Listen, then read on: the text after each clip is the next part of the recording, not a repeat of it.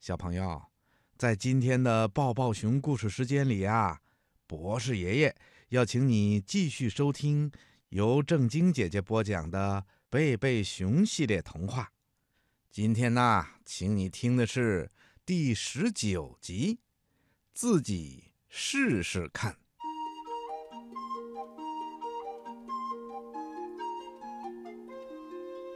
这一天，小熊哥哥、小熊妹妹和弗雷德表兄一起来到了他们最喜欢的地方——贝贝熊航空博物馆。在那儿正在举办一个飞机展览，能看到许多在航空史上最重要的飞机，还有许多英雄飞行员的画像呢。小熊哥哥说：“弗雷德，如果我们是莱特兄弟发明了飞机，那该多好啊！”“是啊，你说的没错。”弗雷德说：“那如果你们俩是莱特兄弟，那我该是谁呢？”小熊妹妹问。“你可以当艾米莉亚·哈特。”小熊哥哥回答说。“好吧。”小熊妹妹表示同意。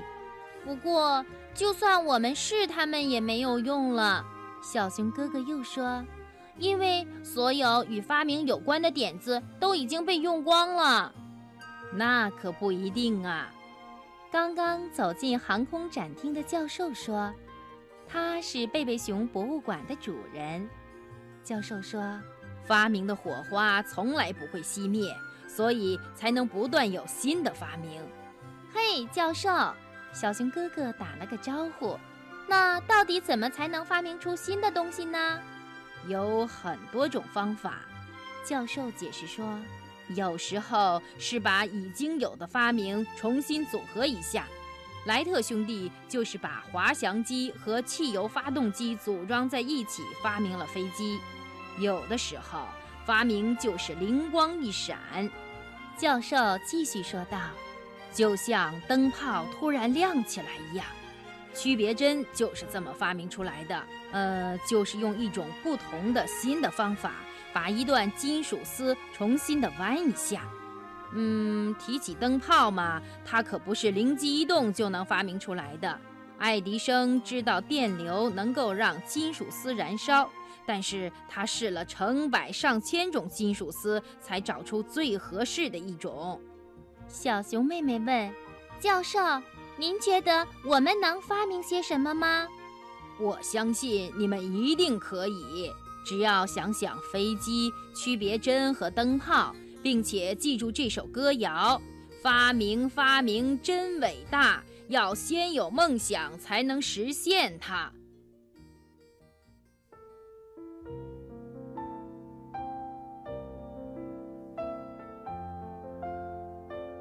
离开航空博物馆的时候，小熊兄妹和弗雷的表兄仍然在想着飞机、区别针和灯泡。博物馆前面是一个热闹的公园。突然，有两样东西引起了他们的注意，在他们的脑中形成了一个大灯泡。这些未来的发明家们急匆匆地赶回家里开工了。首先，他们找出了上次小熊妹妹生日派对后留下的一袋气球，然后他们拿出一张纸，折了一架纸飞机。他们吹起一只气球，用胶带将它固定在纸飞机上，首架气体动力飞机就在门口的台阶上试飞了。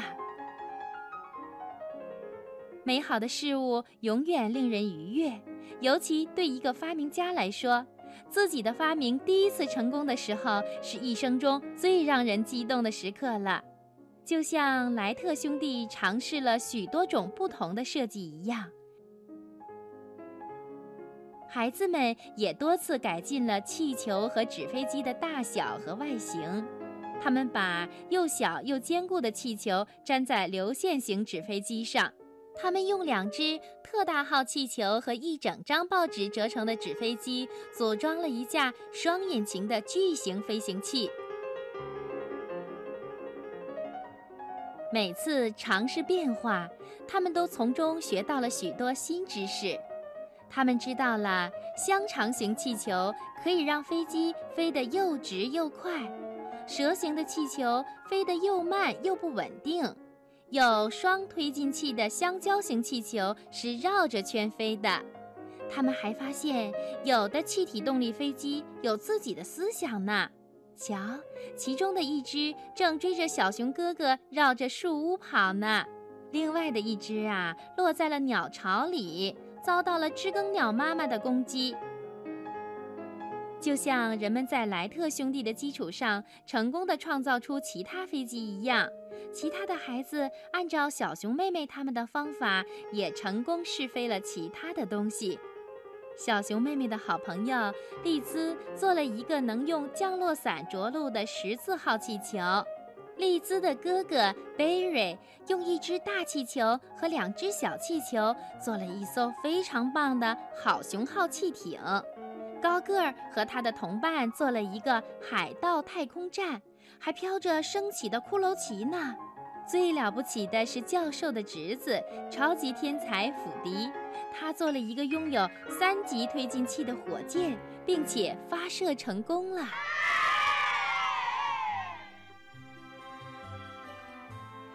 对所有的小发明家来说，这是值得高兴的一天。同时，他们也学到了很多知识。不过，他们学到的最重要的一点，正是教授的儿歌里唱到的：“发明，发明，真伟大！要先有梦想。”才能实现它。